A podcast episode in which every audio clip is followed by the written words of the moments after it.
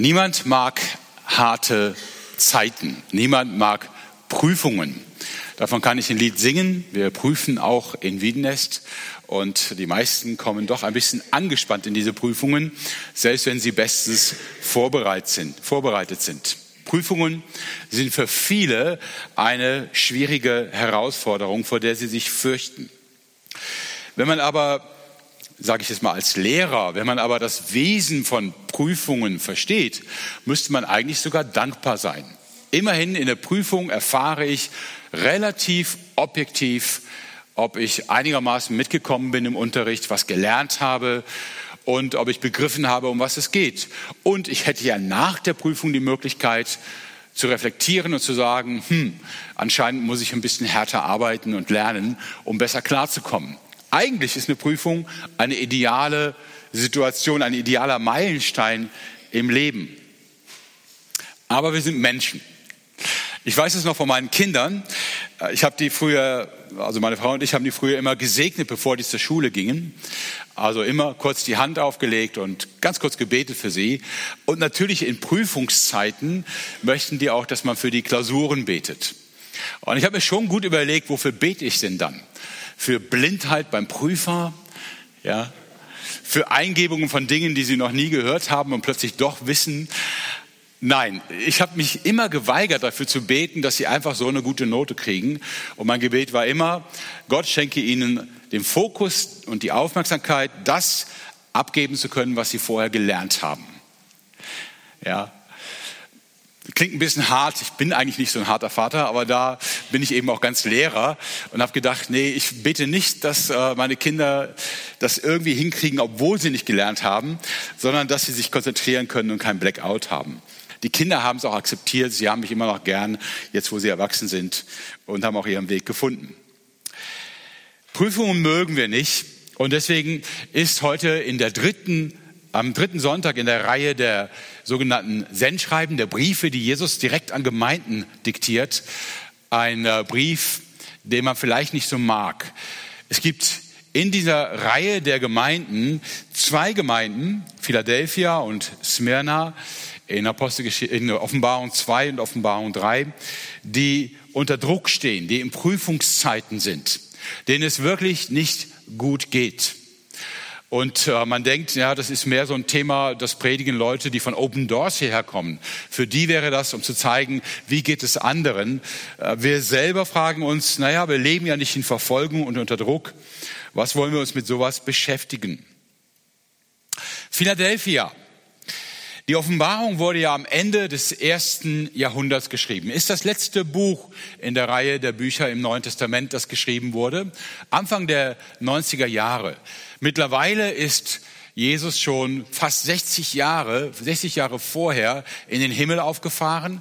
Und wir haben in den Gemeinden die dritte Generation von Christen schon. Ja. Für eine ganze Reihe von Christen in den Gemeinden ist Jesus genauso Geschichte, wie es für uns Geschichte ist. Also sie haben ihn nicht mehr persönlich erlebt. Und wir merken, dass in den in den Briefen in Offenbarung 2 und 3, Merle Pfeil und Edgar Kessler haben ja schon darüber gesprochen, die Gemeinden haben mächtig Probleme. Also jeden, der sagt, boah, ich wäre gern mal im ersten Jahrhundert bei den Urgemeinden und da, wo es so ganz original und toll war, kann ich nur warnen. Hey, die hatten mächtig Probleme, manche deutlich schlimmer als die, die wir kennen. Und ihr würde bei mancher Gemeinde wahrscheinlich schreiend weglaufen und sagen, puh, ich möchte zurück ins 21. Jahrhundert, ja. Also es war nicht so leicht und auch nicht alles so geradlinig, wie man sich das gerne vorstellt. Einige der Gemeinden waren fromm, sie hatten ein normales Gemeindeleben, aber in den Schreiben an Ephesus und Laodicea wird das deutlich, sie hatten irgendwie Jesus aus der Mitte verloren. Einige machten heftige Kompromisse. Und zwei Gemeinden, wie gesagt, Philadelphia und Smyrna, kamen in richtig harte Prüfungszeiten. Christus aus der Mitte verloren, Ephesus und Laodicea, Kompromisse mit Götzendienst und Unzucht, Pergamon, Thyatira und Sardes und Druck von außen, Smyrna und Philadelphia. Ein bisschen ist das das, was wir heute auch in der Gemeindewelt haben. Ja? Open Doors sagt, es gibt 200 Millionen verfolgte Christen weltweit, so wie in Smyrna und Philadelphia.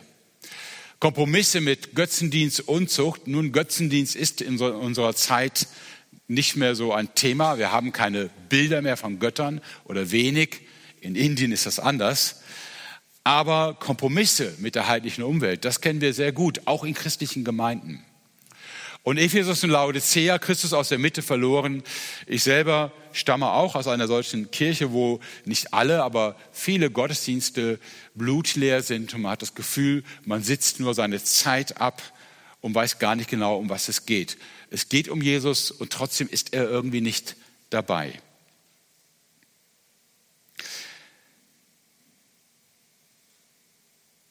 In dieser Reihe sind wir heute nun in der nächsten Folie bei einem Text aus Offenbarung 3, die Verse 7 und 8.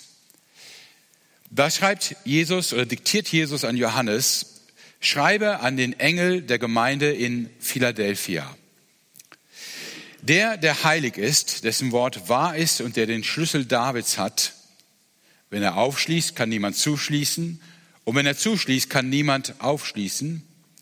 Der lässt der Gemeinde sagen, ich weiß, wie du lebst und was du tust. Du hast nur wenig Kraft, aber du hast dich nach meinem Wort gerichtet und dich unerschrocken zu meinem Namen bekannt. Darum habe ich eine Tür vor dir geöffnet, die niemand zuschließen kann. So beginnt also der Brief, den Jesus an die Gemeinde in Philadelphia diktiert. Und es fängt damit an, dass Jesus sich selber vorstellt und sagt, ich habe einen Schlüssel. Und mit diesem Schlüssel wird das, was ich aufschließe, auf jeden Fall offen sein und das, was ich zuschließe, zu sein. Ich entscheide, was offen und was zu ist. Dieses Bild vom Schlüssel und offen und zu gibt es dreimal in der Bibel. Einmal, das ist typisch für die Offenbarung, im Alten Testament, in Jesaja Kapitel 22. Da haben wir einen Text, wo es heißt, dass der Palastvorsteher einen Schlüssel hat, mit dem er entscheidet, wer reinkommt und wer nicht. Der Schlüssel entscheidet, welche Leute sind dabei, wer darf den König sehen und wer nicht. Jesaja 22, Vers 22. Dann im Neuen Testament gibt es ein Gespräch zwischen Jesus und seinem Jünger Petrus in Matthäus 16. Und da sagt Jesus zu Petrus, dass er ihm einen Schlüssel gibt, und dass er entscheiden wird, wer zum Himmelreich dazukommt und wer nicht. Das ist in vielen, ich sag mal, Bildern im katholischen Raum aufgegriffen worden, auch gerne in vielen Witzen. Petruswitze kennt ihr vielleicht, ja, man kommt an die Himmelspforte und Petrus steht davor und entscheidet, wer reinkommt und wer nicht reinkommt.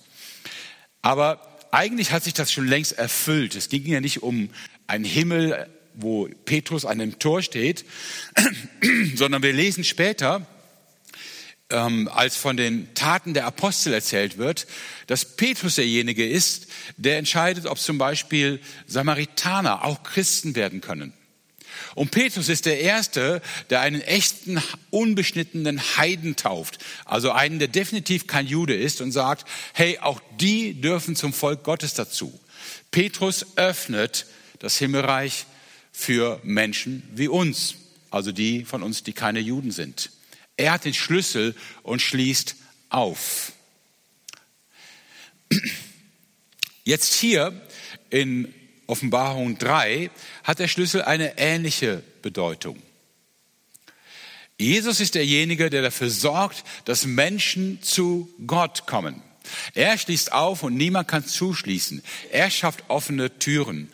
Und wer Forum Wien das ein bisschen kennt, weiß, dass unsere Zeitschrift, die wir regelmäßig rausgeben, genauso heißt und von dieser Stelle abgeleitet ist. Offene Türen.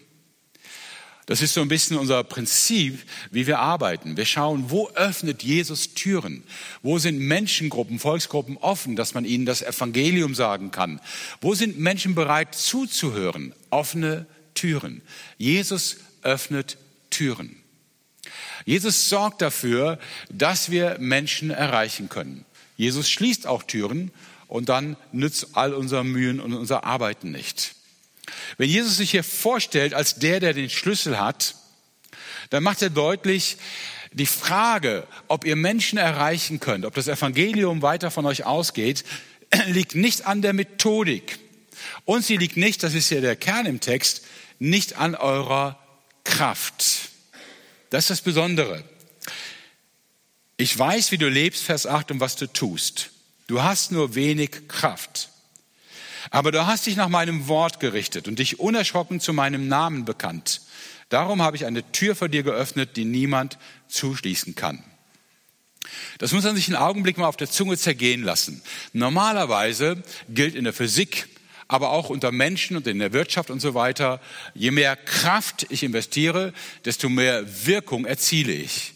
In diesem Diagramm habe ich das ganz simpel mal dargestellt. Links auf der senkrechten Achse die Kraft, auf der horizontalen Achse die Wirkung. Mit steigender Kraft steigt die Wirkung. Ganz simpel. Ja? Hier aber sagt Jesus der Gemeinde, du hast eine kleine Kraft, auf der nächsten Folie seht ihr das, und du hast eine große Wirkung. Und das ist eigentlich unlogisch. Ja?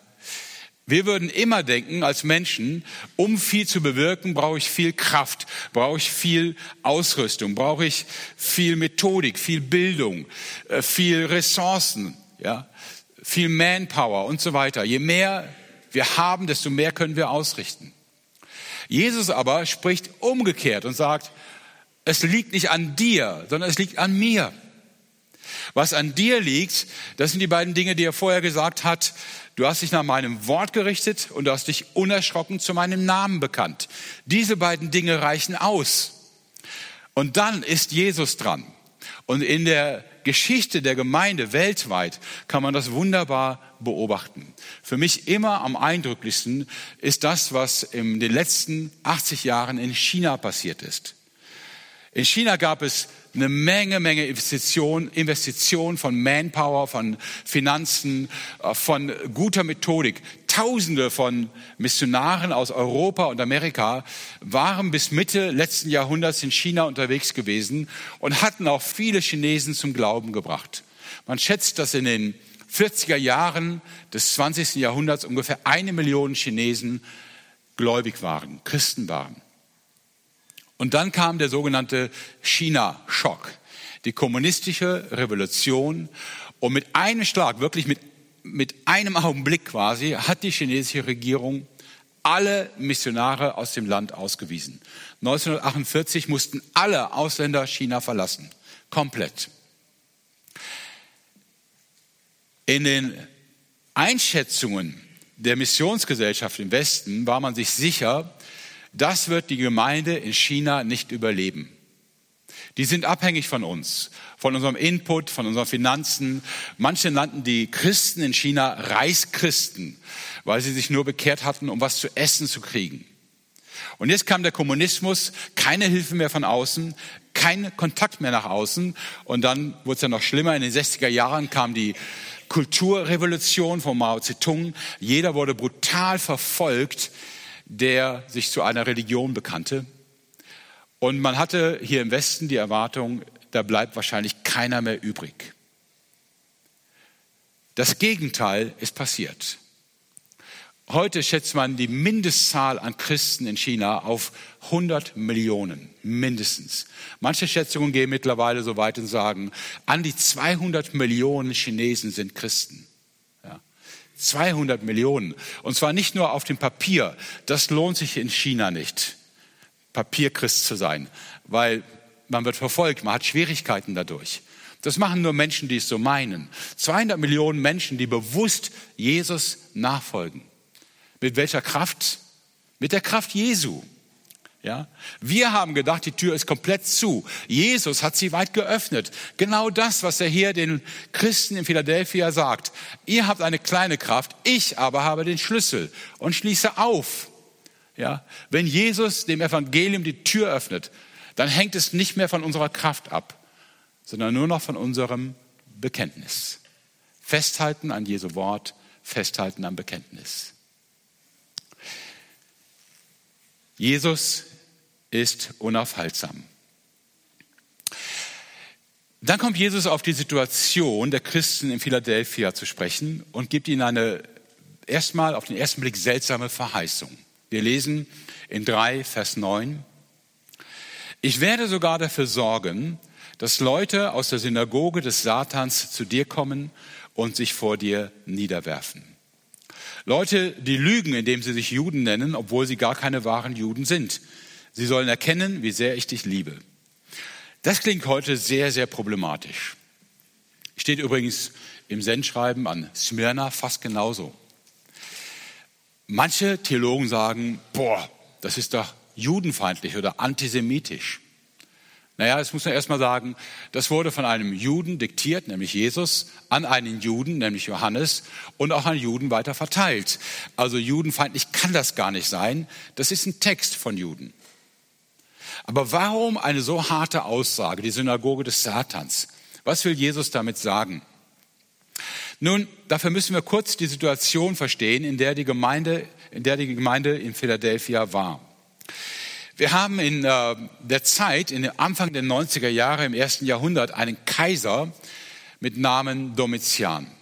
Und er ist der erste Kaiser in der Reihe der römischen Kaiser, der offiziell den Titel annimmt, Herr und Gott. Also die Kaiser vorher verstanden sich auch irgendwie als göttlich oder mit den Göttern in Verbindung. Aber dass ein Kaiser, ein Mensch sagt, ich bin Gott, das war das allererste Mal. Bis dahin war das üblich für alle, wahrscheinlich auch für die Christen, dem Kaiser ganz normal die Ehre zu geben. Also so wie man das heute macht, ja, wenn Bundeskanzler Scholz käme, würde man wahrscheinlich aufstehen und ihn begrüßen, sich verbeugen vor ihm und so weiter. Das wäre alles völlig okay. Manche zweifeln, okay, ich hätte irgendeinen anderen Politiker nehmen können, egal, ja, geht es nicht um Scholz, geht nur um die, den Grad. Das wäre alles okay. Aber in dem Augenblick, wo einer kommt und sagt, ich bin Gott, kann ich mich vor ihm nicht mehr verbeugen. Kann ich ihm nicht mehr Respekt zeigen, weil ich ihm ja Recht geben würde und sagen würde, ja, du bist Gott und ich erkenne das an. Das heißt, die Christen konnten sich jetzt nicht mehr kaisertreu zeigen. Und die Juden auch nicht, weil das wäre Götzendienst gewesen. Und das brachte die in große Schwierigkeiten. Man könnte sagen, na gut, dann machen sie es eben nicht. Nee, so einfach war das nicht. Es konnte sein, wenn jemand sah, dass du zum Beispiel vor einem Kaiserstandbild nicht stehen bleibst und nicht leise betest, dass er bezweifelt, dass du ein guter Römer bist. Und das konnte eine Menge Konsequenzen haben, dass du deinen Job verlierst, dass man dir dein Haus konfisziert, dass man dir deine Frau und deine Kinder nimmt und sie in die Sklaverei verkauft, dass man dich selber ins Gefängnis tut, dass man dich sogar umbringt. Das heißt, es konnte verheerende Konsequenzen haben, vor einem Kaiserstandbild nicht stehen zu bleiben und keinen Respekt zu zeigen. Und in dieser Klemme steckten die Christen. Und was hat das mit den Juden zu tun? Nun, die Juden hatten lange im römischen Reich eine Sonderstellung. Sie hatten einen Titel, der nannte sich erlaubte Religion. Und das hieß, sie konnten nicht gezwungen werden, vor dem Kaiserstandbild anzubeten, also den Kaiser zu ehren. Es war ihnen quasi erlaubt, das zu ignorieren. Die Christen waren für die Römer lange Zeit auch nur eine jüdische Gruppe. Die Christen waren aus den Juden gekommen. Und so wie es ähm, Pharisäer gab und Sadduzäer und Essener und Qumran und Zeloten und vielleicht noch mehr jüdische Gruppen, so gab es jetzt eben auch die Christen. Die hießen dann natürlich Nazarener. Und da sie als Juden angesehen wurden, hatten auch sie die Freiheit, dem Kaiser die Anbetung zu verweigern, ohne dass das rechtliche Konsequenzen hatte.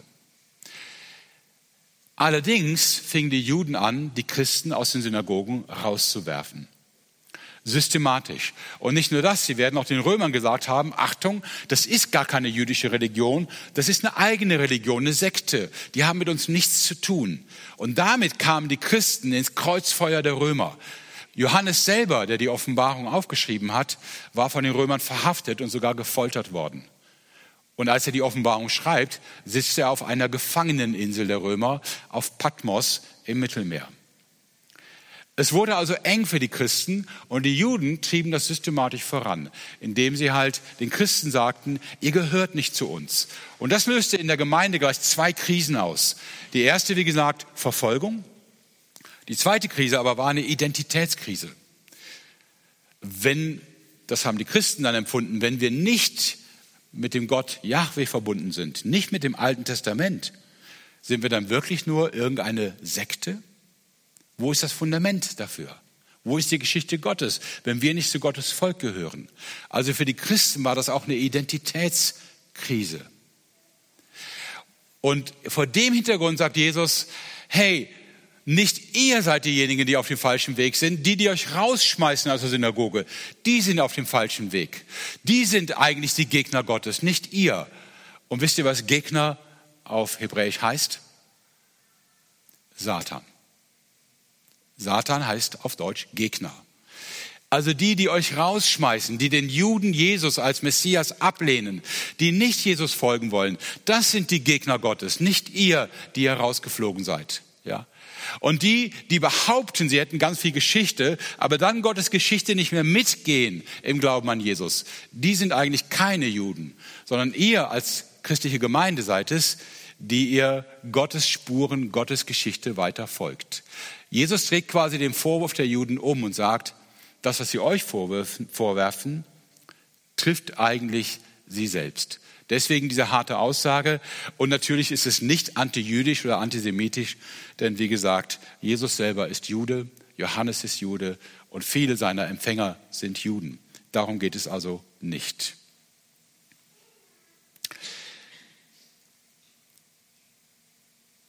Jesus macht der Gemeinde Mut. Die Gemeinde kommt in Schwierigkeiten. Sie ist in Verfolgung. Sie hat wenig Kraft und sie zweifelt an ihrer Identität. Richtige Schwierigkeiten. Und Jesus schreibt diesen Brief oder diktiert diesen Brief, um der Gemeinde zu helfen, jetzt durchzuhalten. Und dabei weist er auf drei Dinge hin. Ich habe die mal formuliert, Mut, Bekenntnis und Fokus. Auf der nächsten Folie haben wir die Verse 10 bis 11.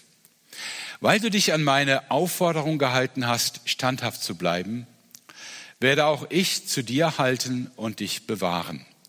Wenn die große Versuchung über die Welt hereinbricht, jene Zeit, in der die ganze Menschheit dem Mächten der Verführung ausgesetzt sein wird. Ich komme bald. Halte fest, was du hast. Lass dich von niemand um deinen Siegeskranz bringen. Diese große Versuchung, die über die ganze Welt kommt, ist wahrscheinlich aus der Perspektive der Gemeinde damals das zweite Jahrhundert. Im zweiten Jahrhundert kam es noch viel, viel schlimmer für die Gemeinde als hier für Philadelphia. Hier wurden nur Einzelne verfolgt und schon mal ins Gefängnis gebracht. Im zweiten Jahrhundert begannen die systematischen Christenverfolgungen, und zwar aus Sicht der damaligen Menschen, die nur den Mittelmeerraum kannten, weltweit. In Nordafrika, in Kleinasien und natürlich auch in Rom selber. Überall wurden systematisch Christen verfolgt und vernichtet. Es war eine schreckliche Zeit. Und wenn Johannes sich vielleicht im ersten Jahrhundert schon Sorgen gemacht hat, wie die Gemeinden das alles überleben werden, wenn er gewusst hätte, was im zweiten Jahrhundert kommt, hätte er wahrscheinlich komplett den Mut verloren. Jesus sagt, du hältst an mir fest und deswegen werde ich dich festhalten. Du hältst an mir fest und deswegen werde ich dich festhalten. Auch in den allerschlimmsten Zeiten. Wenn wirklich alles unter Druck gerät, alles in Bewegung gerät und es eine Riesenversuchung sein wird zu sagen, ich lasse das lieber mit Jesus. Das ist mir zu schwer, zu gefährlich. Halte fest, was du hast. Halte fest, was du hast. Lass dich von niemand um deinen Siegeskranz bringen. Ich sehe hier drei Dinge, drei Faktoren für Standhaftigkeit. Der erste Faktor ist Mut. Ich habe das mal übersetzt mit den drei Buchstaben MUT, mit ungebrochener Tatkraft. Mit ungebrochener Tatkraft. Festhalten an Jesus heißt einfach mutig weiter den Weg gehen, das Evangelium zu leben und zu verkündigen. Dranbleiben. Egal, was passiert ist. Und ich spreche mal in unsere Situation. Wir sind ja nicht unter Verfolgung. Aber wir kämpfen. Es ist nicht geschmeidig und leicht. Und ich habe mich oft gefragt früher, wieso eigentlich nicht? Wir haben doch den Heiligen Geist. Wir haben die Kraft Gottes. Wir sind doch mit dem König, dem Schöpfer des Universums unterwegs. Da müsste doch alles sofort geklärt sein. Aber Gott lässt uns auch durch Prüfungszeiten gehen. Und er lässt uns manche Prüfung machen, in der wir mächtig kämpfen, um überhaupt zu bestehen. Harte und schwierige Zeiten sind nicht nur etwas, was wir erdulden, ertragen, sie sind auch Teil von Gottes Schule für unser Leben. Und sie helfen uns, Mut, Bekenntnis und Fokus zu entwickeln. Ich weiß, das klingt nicht nach einer guten Nachricht, aber vielleicht doch. Weil ich habe immer die Sehnsucht gehabt, dass Gott irgendwie mit mir weiterkommt, dass ich wachsen darf im Glauben, dass ich lernen kann. Ich möchte gerne, wenn ich im Himmel bin, sagen können, ich habe die Zeit genutzt, ich habe mehr von Gott verstanden und Gott hat an mir gearbeitet und hat auch in mir Dinge klären können. Das Geheimnis aber vom Wachstum ist, du wächst meistens dann, wenn es gerade schwierig ist. Man wächst selten entspannt und bequem im Ledersessel. Man wächst und entwickelt sich in herausfordernden Situationen. Mit ungebrochener Tatkraft. Egal wie es uns gerade geht als Gemeinde, egal wie es mir als Christ geht, zu sagen, hey Gott, ich bin nicht gut drauf, ich weiß nicht, wie ich leben soll als Christ. Ich bin in der Gemeinde frustriert. Ich weiß nicht, warum wir immer solche Schwierigkeiten haben. Und zu sagen, es ist aber egal, ich mache einfach weiter. Und ich will heute das tun, was du vorbereitet hast. Das ist fast mein tägliches Gebet. Im Epheserbrief sagt Paulus, Gott hat die guten Werke schon vorbereitet, dass wir in ihnen leben. Und mein Gebet ist, Gott, lass mich nicht blind sein. Auch heute, selbst wenn ich Kopfschmerzen habe, schlecht gelaunt bin und so weiter, auch heute hast du was vorbereitet. Lass mich das sehen und wahrnehmen. Lass mich sehen, wo ein Mensch ist, der einen guten Zuspruch von mir gebraucht, der braucht. Lass mich sehen, wo Menschen einfach nur mein Ohr brauchen, um ihnen zuzuhören.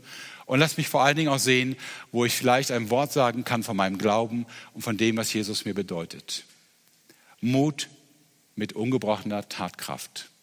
Bekenntnis. Das ist das Zweite. Woran festhalten an Jesus Christus? Er ist die Mitte von allem. Vielen Dank nochmal an euch für die Lieder. Ich fand das so schön, wie das Jesus in die Mitte gestellt hat. Ja, Jesus ist die Mitte von allem.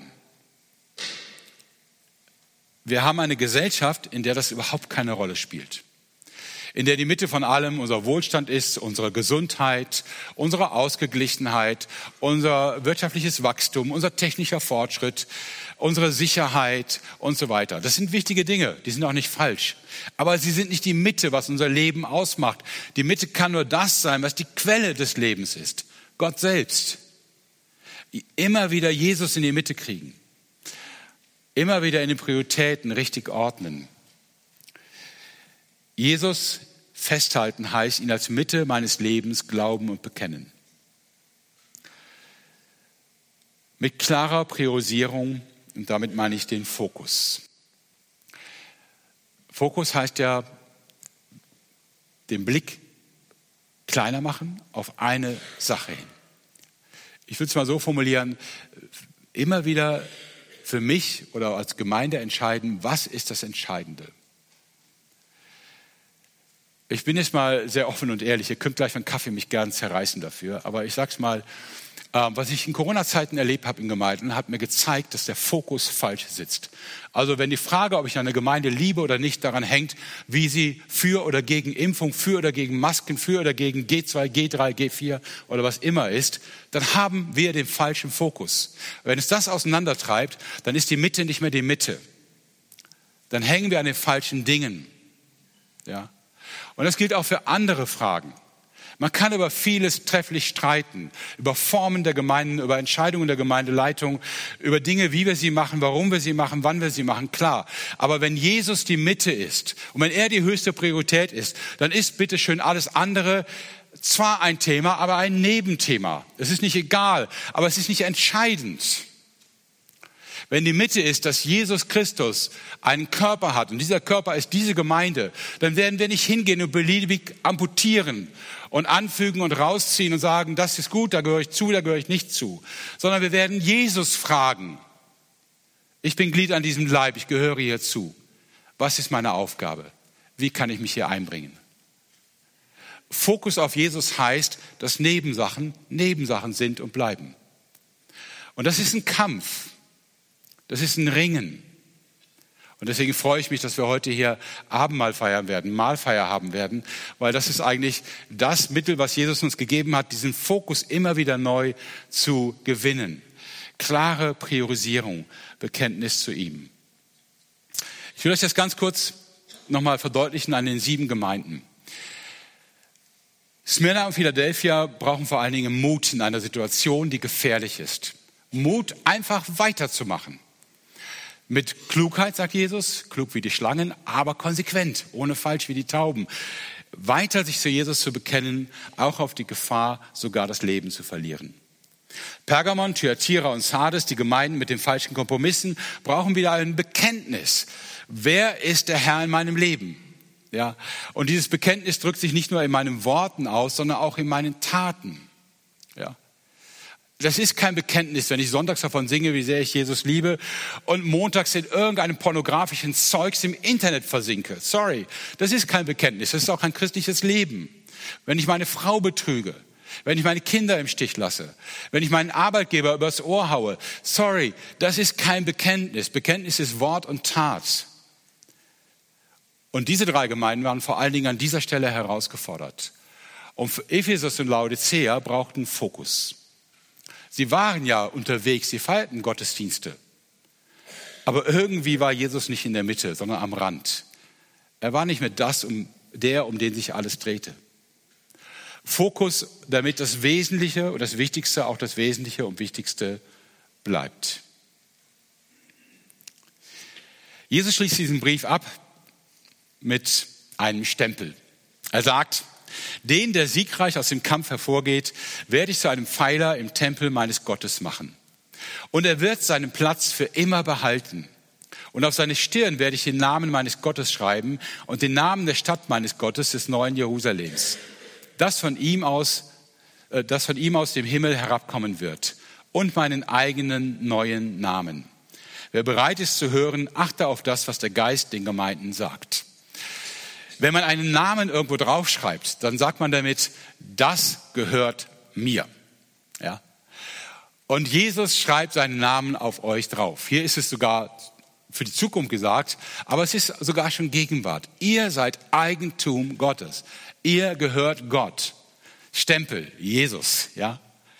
Und das heißt, auch in den schwierigen Zeiten macht Jesus dem Teufel klar, der oder die gehört mir. Finger weg. Auch in den Zeiten, wo ihr denkt, ich weiß gar nicht, ob ich das schaffe, da durchzuhalten. Ich weiß nicht, was aus meinem Glauben wird, wenn es schwerer wird, wenn ich krank bin, wenn ich Verluste habe. Ich weiß nicht, ob ich an Jesus dranbleibe. Jesus weiß es. Er hat euch zum Eigentum erklärt. Ja. Stempel Jesus. Und damit habt ihr alle Voraussetzungen, durch jede Prüfung durchzugehen. Wenn wir gleich Abendmahl feiern, Mahlfeier haben, dann lade ich euch ein, genau das in der Mahlfeier zu bekennen. Still für euch mit Jesus.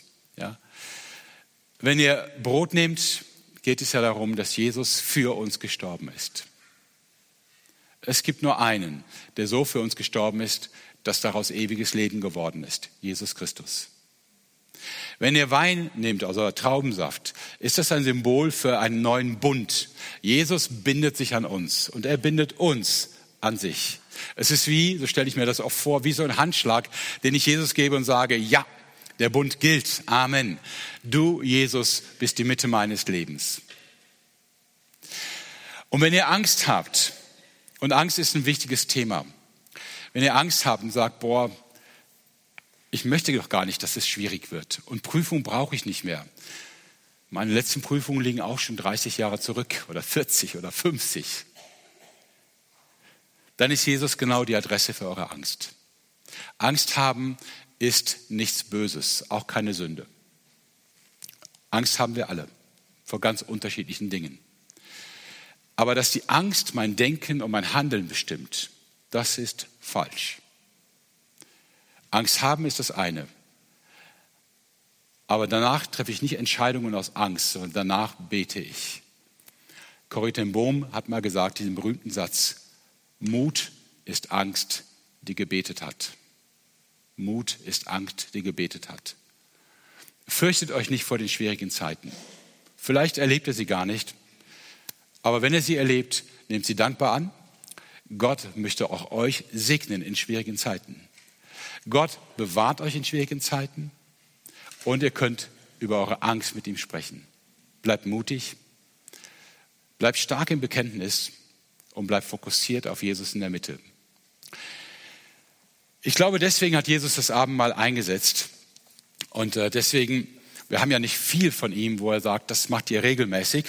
Es äh, ist im Grunde genommen nur ganz wenige Dinge. Die Mahlfeier gehört dazu. Und deswegen wiederholt Paulus sogar die Worte der Mahlfeier noch in 1. Korinther 11, weil die Korinther auch etwas Schwierigkeiten hatten zu wissen, wofür das Ganze gut ist. Und Paulus schreibt in 1. Korinther 11, ab Vers 23. In der Nacht, in der Jesus verraten wurde, nahm er, der Herr, das Brot, dankte Gott dafür, brach es in Stücke und sagte, das ist mein Leib, der für euch geopfert wird. Wenn ihr künftig dieses Mahl feiert und von dem Brot esst, dann ruft euch in Erinnerung, was ich für euch getan habe. Nachdem sie gegessen hatten, nahm er den Becher, dankte Gott auch dafür und sagte, dieser Becher ist der neue Bund, besiegelt mit meinem Blut. Wenn ihr künftig aus dem Becher trinkt, dann ruft euch jedes Mal in Erinnerung, was ich für euch getan habe. Die Mahlfeier fokussiert auf Jesus. Sie ist die Gelegenheit, wieder zu sagen, hey, es ging ja gar nicht um mich. Es ging um Jesus und das, was er für mich getan hat. Hey, das Leben und der Erfolg und mein Weg hängt nicht an mir. Er hängt an Jesus und an dem, was er für mich getan hat. Hey, meine Gemeinde hängt nicht an der Kraft, die wir haben, an den Erfolgen, die wir vorweisen können, an den schönen Dingen, die wir erleben. Sie hängen an Jesus, der in unserer Mitte ist. Alles ist Jesus.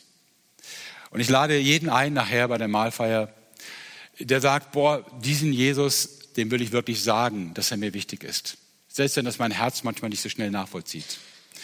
Oder jeder, der sagt, boah, im Moment fühle ich mich fern, aber ich sehne mich danach wieder, Jesus näher zu kommen. Nehmt von dem Brot, nehmt von dem Traubensaft und sprecht es im Herzen vor Jesus aus. Und sagt Jesus, ich habe Sehnsucht.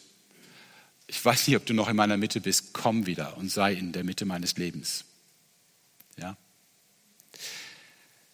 Ich lade euch ein, aufzustehen. Ich würde gerne für Brot und Wein danken.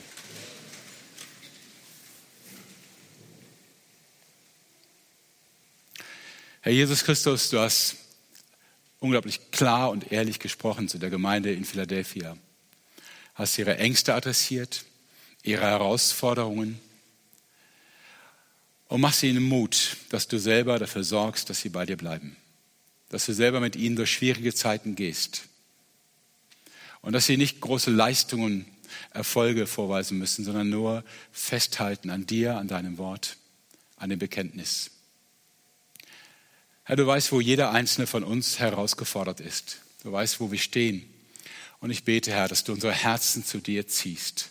Herr, wir haben das auch gesungen, sei du der Mittelpunkt in unserem Leben.